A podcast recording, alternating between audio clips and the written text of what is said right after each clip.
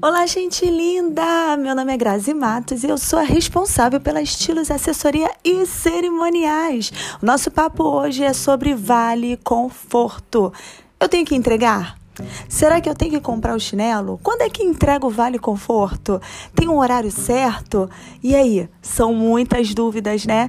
Por isso, hoje o nosso papo vai ser informativo. Como eu avisei antes, né, o nosso podcast vai ser bem abrangente. Um dia nós vamos estar com algum convidado, outro dia nós vamos fazer um papo assim, né, informativo, né, auxiliando vocês com dicas, né, empreendedorismo. Aqui vai fluir de tudo. O intuito é estar tá auxiliando vocês aí e trazendo aí muita coisa boa, tá bom? Vamos lá, meninas, dúvidas das noivas noivas, mães de debutantes, sobre Vale Conforto. Então, muita gente pergunta assim, Grazi, é, como é que funciona essa questão aí do Vale Conforto? Você entrega, tal? Então, gente, eu vou falar sobre a minha experiência, como funciona aqui no Rio. É, eu tenho contato com muitas outras assessoras do Brasil inteiro e cada cidade tem um, um jeito, né? Tem. Cada uma funciona de uma forma na hora das festas, tá? Eu vou falar aqui do Rio de Janeiro, da minha região, como funciona. Por aqui funciona muito bem, tá? É, quando o pessoal me pergunta assim, Grazi, vou dar chinelo, tenho que dar vale conforto? Eu oriento a fazer o vale.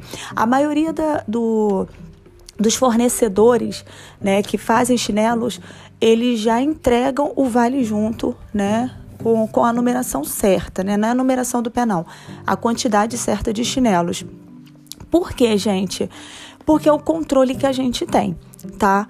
Eu gosto de, de ter o vale para a gente ter um controle na hora da troca, tá?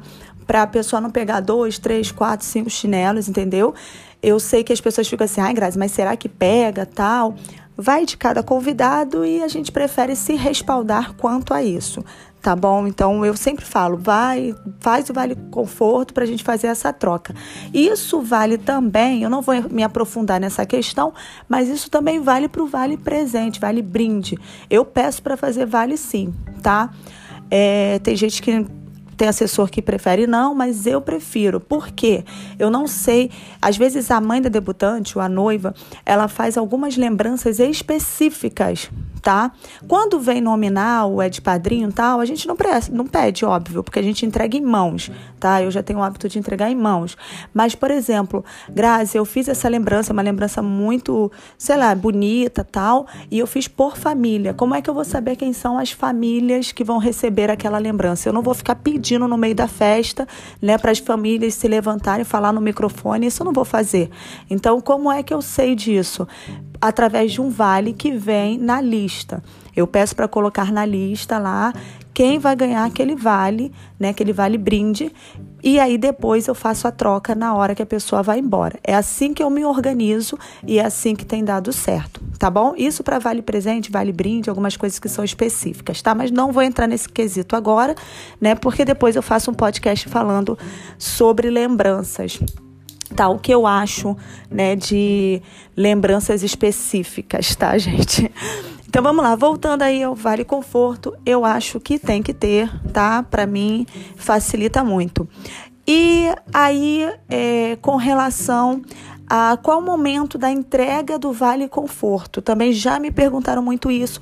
Grazi, será que eu, eu posso entregar o Vale Conforto no convite já da pessoa? Que aí a pessoa já recebe o Vale Conforto, tudo bonitinho no convite. Então, eu sei que a ideia de vocês é sempre é, facilitar, mas para mim não facilita, tá, gente? Não facilita. Por quê? Porque as pessoas esquecem em casa eles esquecem, entendeu? Então, assim, vai chegar lá, vai falar, ah, esqueci em casa meu vale, não sei o quê. Óbvio que eu não vou deixar de dar para a pessoa o chinelo. Mas aí é, não é só um. Várias pessoas esquecem, eles esquecem o individual. Por isso que a gente não, não conta pelo individual, a gente olha a lista. Porque a gente já conta com esse esquecimento aí do povo, entendeu? Então, assim, não entreguem no convite né? Eu, quando eu, eu faço o checklist, eu pego o Vale Conforto, né, e já deixo já separadinho para que a gente entregue na portaria. Não se entrega na igreja, não se entrega em outro lugar. Na hora que a pessoa vai entrar para o salão, a gente entrega o vale e avisa, né, que em algum momento nós vamos fazer a troca pelo chinelo. E aí, o vale, é, normalmente é o papelzinho mais durinho, bonitinho, falando que é vale chinelo tal.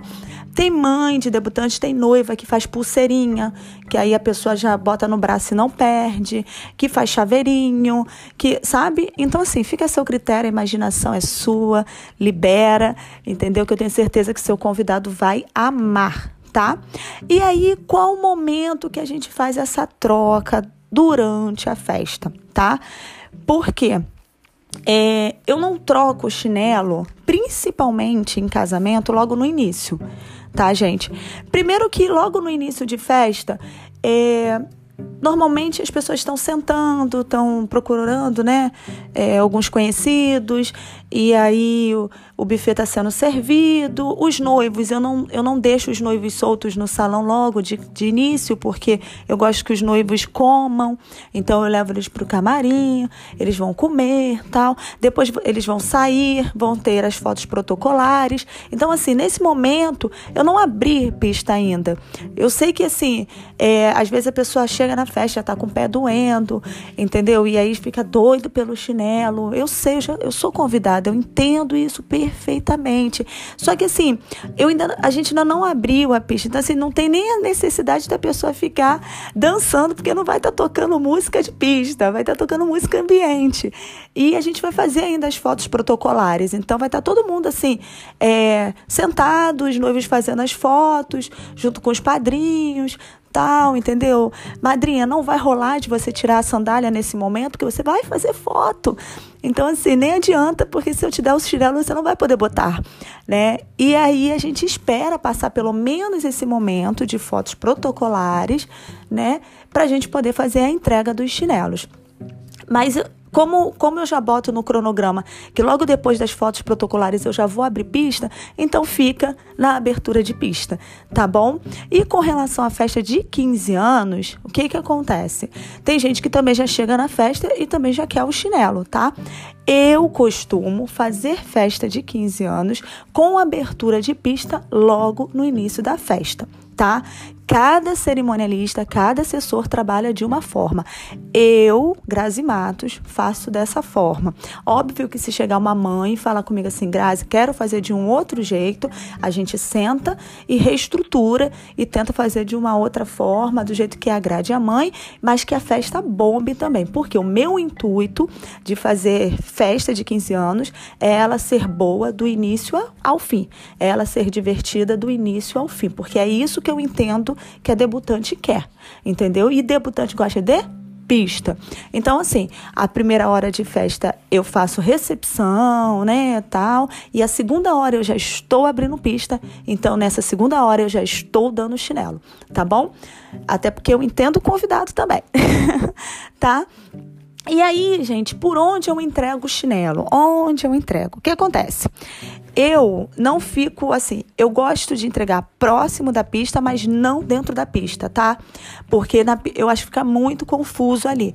Então eu tento entregar assim, próximo, E não tão dentro. Porque se eu também. Eu penso assim, cara, se eu botar o chinelo muito longe, as pessoas que estão lá dançando vão ter que ir lá pegar o chinelo, depois voltar para a pista. E aí, entendeu? Perdeu a vontade de dançar. Então, assim, eu gosto de ficar no meio termo, né? Um pouquinho próximo, mas não embolado ali no meio da pista, tá? Então, eu deixo as meninas é, já num canto, dependendo do salão, quando eu faço visita técnica, eu já, sei mais ou menos onde é que eu vou fazer a entrega do chinelo, né? Com numeração tal. Ah, uma coisa, gente, que eu peço sempre, peço sempre, vocês meninas que vão me ouvir aí, é, quando vocês forem é, levar o chinelinho lá para o salão, tudinho, tal, é, vocês recebem o chinelo com uma certa antecedência, né? Gente, separei esses chinelos. Eu sei, num dia aí qualquer, antes da festa, já deixei eles bonitinhos, separados, assim, em caixas separadas pra gente, por favor, tá bom? É, tipo uma caixa só com 35, 36, outra caixa só com 37, 38, outra caixa com 39, 40. Por quê? A gente chega, né, já vai, quando a gente vai fazer a entrega, a gente já deixa tudo bonitinho, né, separadinho, né, mesmo que a gente coloque nas nossas cestas e tal, mas ali a gente sabe que só tem aquela numeração né? E quanto mais organizado, menos fila. Né? E a gente é, não tem o costume de botar assim cada é, auxiliar num ponto, entendeu?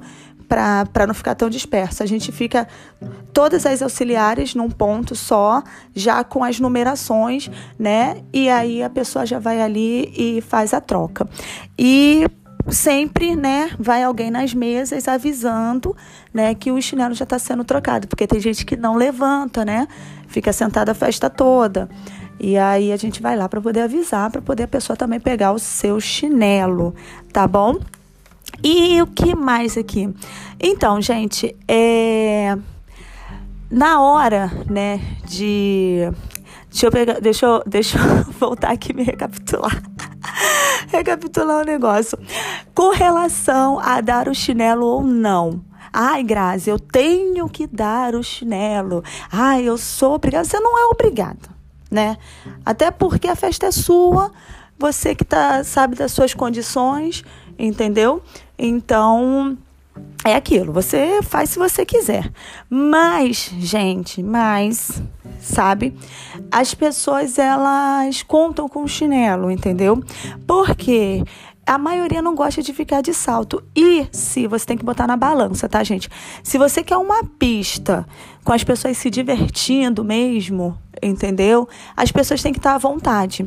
E assim, gente, o chinelo deixa as pessoas à vontade, né? Para tirar, tirar o salto e ir para a pista. Óbvio que tem festa que eu já fiz que eh, não deram chinelo, as pessoas tiraram a sandália e ficaram descalço, né?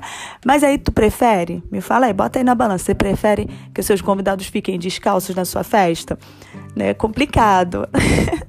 Mas é, o chinelo é uma facilidade, né? Deixa as pessoas mais à vontade na festa, né? O pessoal curte, dança. Eu acho que é super, super válido. É, tem várias outras coisinhas que, assim, eu já fiz festa que o pessoal não deu chinelo, que o pessoal deu sandalinha mesmo, mas isso vai da sua condição financeira, sabe, gente? Tem que botar na balança, tudinho.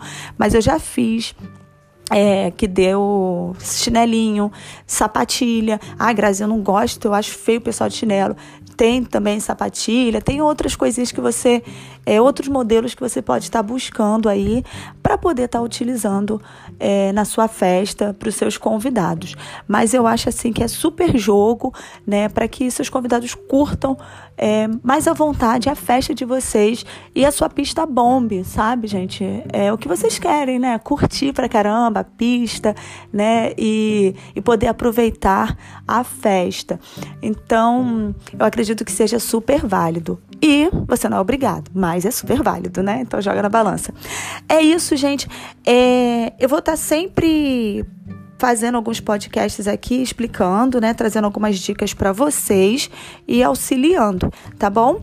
E trazendo também convidados aí para a gente bater um papo e rir bastante, sempre com o intuito aí de informar é, e, e auxiliar, tá, gente? É isso, desculpa a voz, tô um pouquinho rouca, mas é, não poderia deixar de fazer, tá bom?